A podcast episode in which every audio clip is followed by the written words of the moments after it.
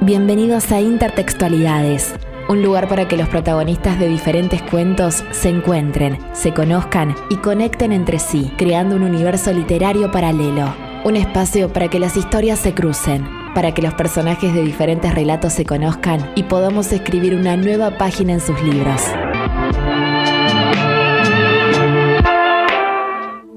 Les doy nuevamente la bienvenida a Intertextualidades. Hoy permitiremos que tres temas se crucen, que tengan relación o no, eso ya quedará a su criterio. Arrancaremos con el encanto del delirio. Comenzaremos hablando de la locura. Este episodio es presentado por Librería Wergman.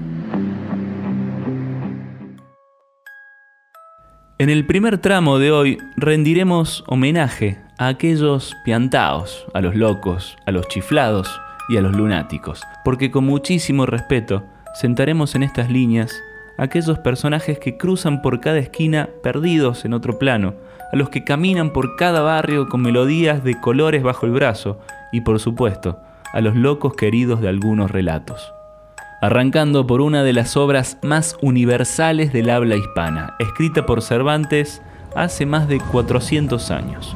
¿Cómo se llama este loco? Alonso Quijano, más conocido como el ingenioso hidalgo Don Quijote de la Mancha, quien enloquece leyendo libros de caballerías y se convierte en un caballero medieval que comienza a atravesar bondadosas e ingeniosas aventuras. Y en esta idea de intertextualidades, el Quijote no es más que una metaficción, una ficción que referencia a otras ficciones, en este caso, parodiando a libros de caballeros medievales y hasta el mismo Quijote, ya que algunos personajes que aparecen oyeron hablar de él leyendo este mismo libro. Y cruzando el umbral hasta el extremo, podemos pensar que para la humanidad la locura puede ser entendida como un fenómeno social que pone en crisis lo que se considera normal. Entonces, la literatura aquí permite cuestionarnos ciertos órdenes sociales, permitiéndoles a estos queridos personajes ser lo más críticos posible como sucede yendo un siglo atrás con el Erdosain de Roberto Art y sus Siete Locos, en donde encontramos reflexiones disparatadas pero coherentes, en donde también, como anuncia su contratapa, nos permite cuestionar la locura absoluta de la sociedad y la crueldad del capitalismo, la frialdad de las máquinas contra la fragilidad del hombre que las crea. Pero volviendo a estos locos queridos y encontrando el reciente libro de Hernán Casiari, Seis meses haciéndome el loco, el autor recopila las columnas escritas por un ficticio chiflado durante medio año para el diario El País de España. En estos relatos uno puede ir encariñándose con un tal Xavi que se encuentra encerrado en un psiquiátrico por haber matado a su padre con un garrote, ni más ni menos, pero que dentro del hospicio nos invita a reflexionar sobre el amor, los sueños, la realidad o las realidades. ¿Será que entre el viejo Quijote, el centenario Erdosain o el moderno Xavi se esconden nuestras ganas de carcajadas sin sentido, la inquietud de mofarnos de cualquier tipo de orden establecido, la obsesión de poder entretener a los nuestros con sueños incoherentes y la necesidad de poder de una vez por todas plantar así una revolución desde el interior de nuestras sonrisas? Mientras, mientras, mientras por los próximos segundos, viajemos sentados en la siguiente melodía que nada más importa.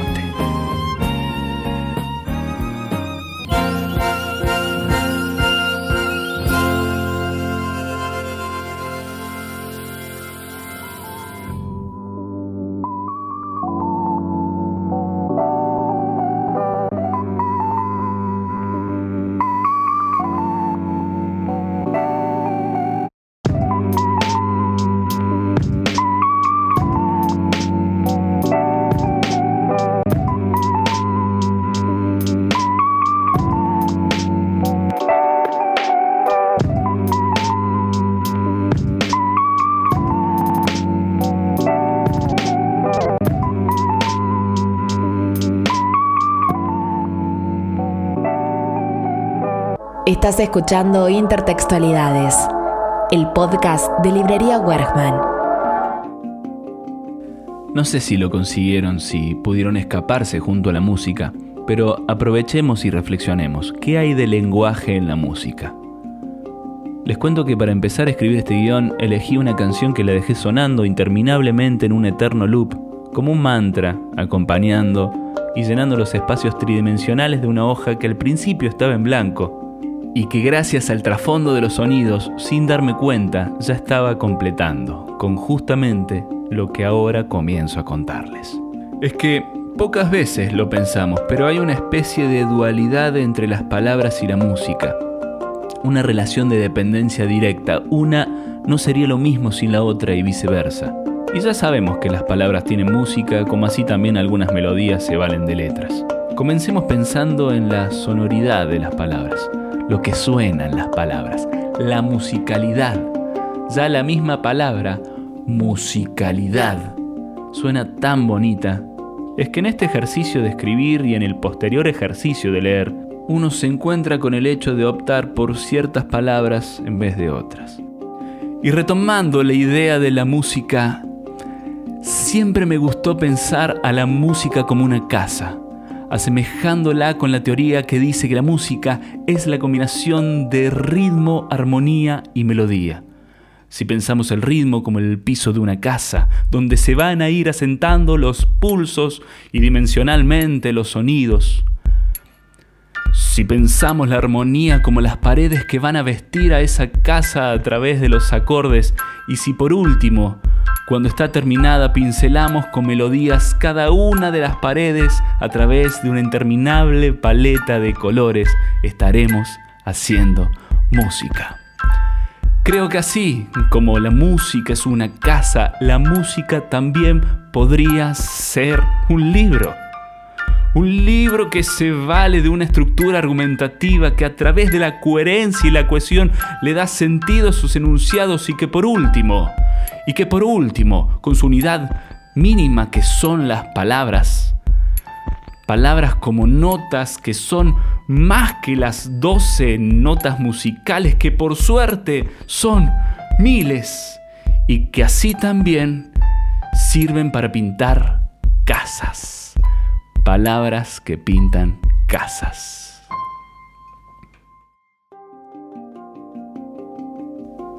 Pero dejemos de lado la teoría y la metáfora y nos embarremos con lecturas que además de hacernos sonar melodías de párrafos en nuestra mente, nos hacen encontrar la música como eje principal, como el caso de Doctor Faustus de Thomas Mann. La obra relata la vida de un ficticio y prodigioso músico de principios del siglo XX, donde el autor intencionadamente hace coincidir su música con la de Fausto, perteneciente a la mitología medieval alemana y que artísticamente coincide con Schoenberg en la búsqueda de la verdad musical.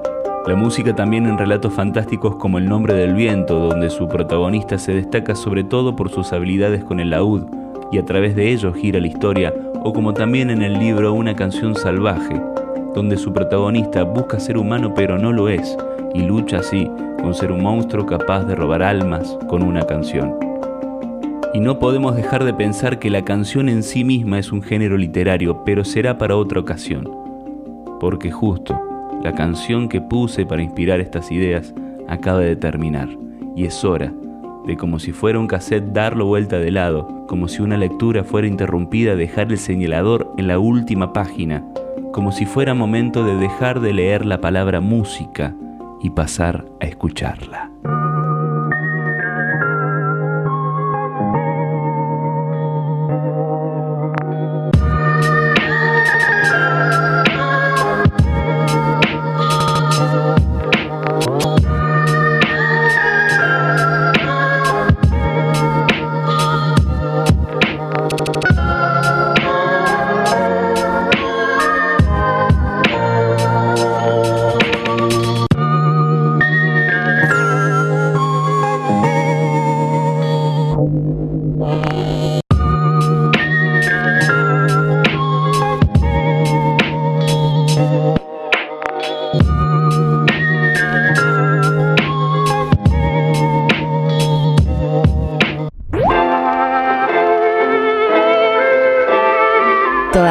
Hay tiempo para un relato más.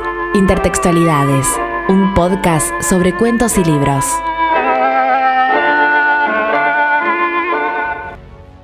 Bueno, ya casi llegamos al fin, solo queda un texto por delante y si llegaste hasta acá y te pareció entretenido este podcast, te sugiero que le des seguir al canal así te notifica cuando sale un nuevo episodio y sobre todas las cosas te invito a compartírselo a alguien que creas que pueda interesarle, alguien que consideres que esté en condiciones de viajar a través del sonido.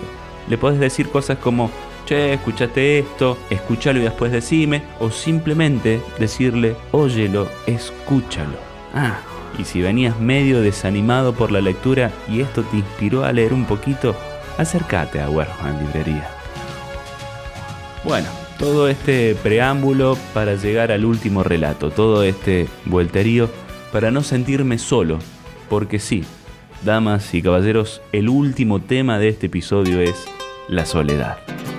Y no justamente esa soledad, sino la que atravesé hoy mientras grababa estas líneas era muy temprano, se veían algunos primeros rayos de sol con el color característico que tienen los amaneceres en esta época y mientras tomaba algunos mates, buscando qué decir, me di cuenta que estaba solo con mi hoja en blanco, solo con mis ideas, estaba solo inmerso en una lucha creativa. Y pensé, entonces, que escribir es un proceso individual, como así también lo es leer. La literatura entonces se basa en esa soledad para realizar un proceso de conversación con uno mismo. Y ya que había empezado a encontrar un hilo conductor, preferí abordar la soledad desde la literatura. Lo más simple era ir a una biblioteca y buscar libros que en su lomo tengan la palabra soledad.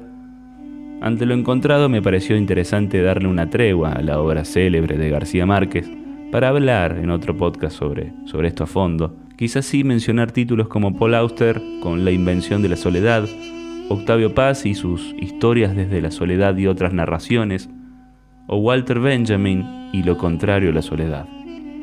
Donde sí me detuve fue con el triste, solitario y final de Osvaldo Soriano, donde un detective deambula por Los Ángeles en busca de la dupla cómica El Gordo y el Flaco, ya que fue contratado por uno de ellos en busca de información sobre uno de estos cómicos muerto años atrás y así averiguar la causa del olvido al que los condenó Hollywood durante los últimos años de su vida. Pero retomando la relación entre la soledad y la escritura y lectura, encontramos una relación dialéctica de construcción y destrucción. Y profundizando un poco más, sería una idea torpe identificar a la soledad con lo solitario y lo solitario con la vulnerabilidad. Los tiempos que corren buscarán hacernos pensar que la soledad es un periodo detestable, y no permitirnos ver que ésta puede extenderse como punto de partida para ser, para estar y para ser. Serán tiempos en que la soledad tiene mala prensa y los solitarios son interrumpidos a cada instante. Carlos Escliar, autor de Escribir tan solos, dice en su libro que la soledad no tiene frase sino un soplo, que es una esfera agujereada, un laberinto irreconocible, el punto de partida de ninguna llegada, la voz más remota y más próxima, la infancia que inventa, la vejez que apenas sí recuerda y una biblioteca por siempre incompleta. Aquí me despido, dedicando este relato a quienes están solos y solas del otro lado escuchando estas historias, acompañando a cada uno de los personajes que estuvieron hoy presentes. Gracias por ser parte una vez más de este viaje atemporal denominado Intertextualidades. Hasta el próximo episodio. Este episodio fue presentado por Librería Wergman y producido por Santiago Bruno. Los textos aquí leídos fueron realizados para el programa Siete Mares de Radio Universidad AM580 y podés escuchar estas columnas en vivo todos los domingos a las 14 horas.